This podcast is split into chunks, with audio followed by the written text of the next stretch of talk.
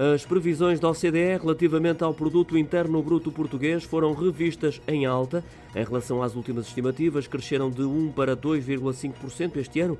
Também relativamente a 2024, as expectativas foram revistas pela positiva, estimando-se um crescimento de 1,5 pontos percentuais, quando anteriormente se previa um aumento inferior em 3 décimas, segundo o relatório de atualização das perspectivas económicas de 2023, publicado hoje da OCDE. Este aumento acaba por ser impactado pelo plano de recuperação e resiliência e pelas exportações, nomeadamente do turismo.